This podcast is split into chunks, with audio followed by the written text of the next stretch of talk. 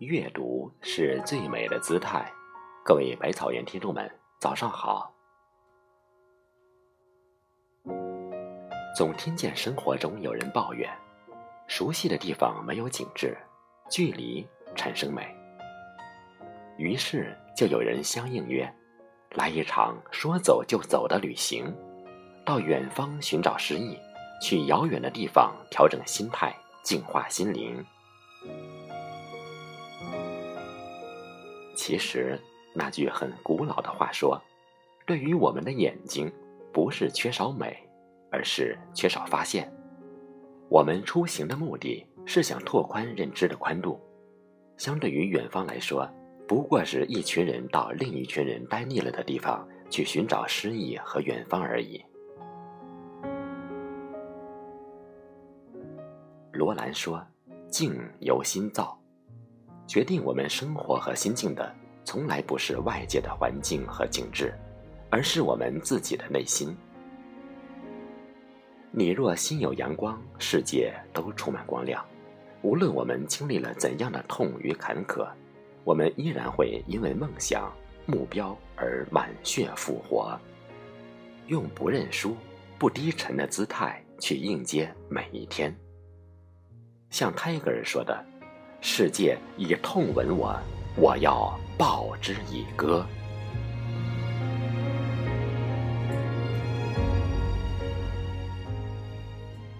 民国时，上海永安百货公司的四小姐郭婉莹，出身高贵，气质优雅，在文革期间被打成黑五类，在农场里做着极苦极累的活儿，但是她仍然能够穿着洗得干净的旗袍。把阴阳头包裹在围巾里，挺直脊背去做工，去刷马桶。顾城说：“人可以生如蚁，却可以美如神。”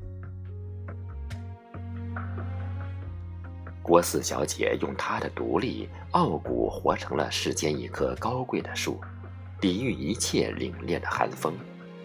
这是她内心强大、高贵的最好的姿态。就像他的父亲给他起的英文名字 Daisy 一样，一朵小雏菊可以有花朵的娇艳，但也要有花儿的傲骨。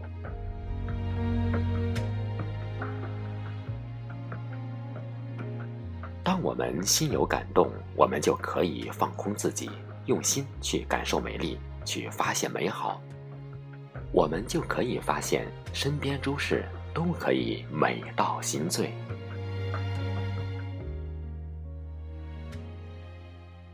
那日只是去了临近的一个小城，沿途拍下了蓝天白云、绿树青山，还有街道上不知名的建筑，甚至是一段截图下来的路边非常普通的古朴的石砌墙面，发到朋友圈里，博得一票的点赞。很多人问我去哪里旅游了，景色这么美。其实。只是我们身边的美景被熟悉的眼睛忽视了而已。天下的风景都是相似的，只是因为所入的眼不同，心不同而已。你看那毫不知名的建筑，当我们截取它的照片，独立欣赏它时，竟然也显得古朴而凝重。你看那平静的潺潺小溪，当我们凝视时，竟然也发现它是那么孤独。却欢快的在野外奔腾雀跃了一年又一年。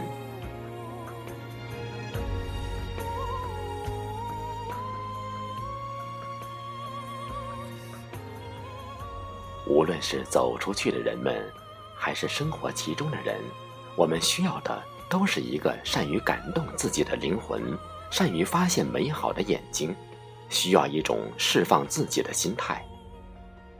从这些山水中找到空灵的自我，没有世事羁绊的心，就那么纯粹而了无牵挂的做一回游人和赤子，是为美好。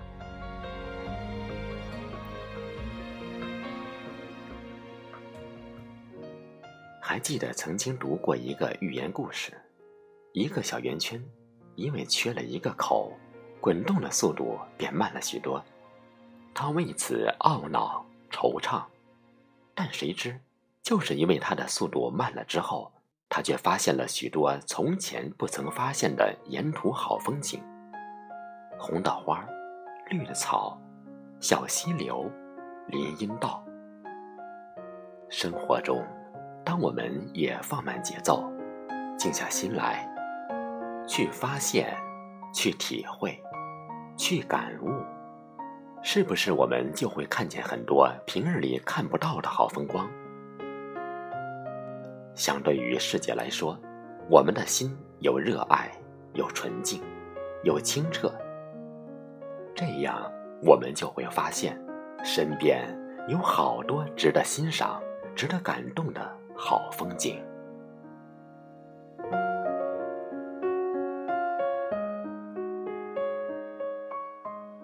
行走，一路爱，世间点点是感动；一路生活，一路歌，身边处处是美景。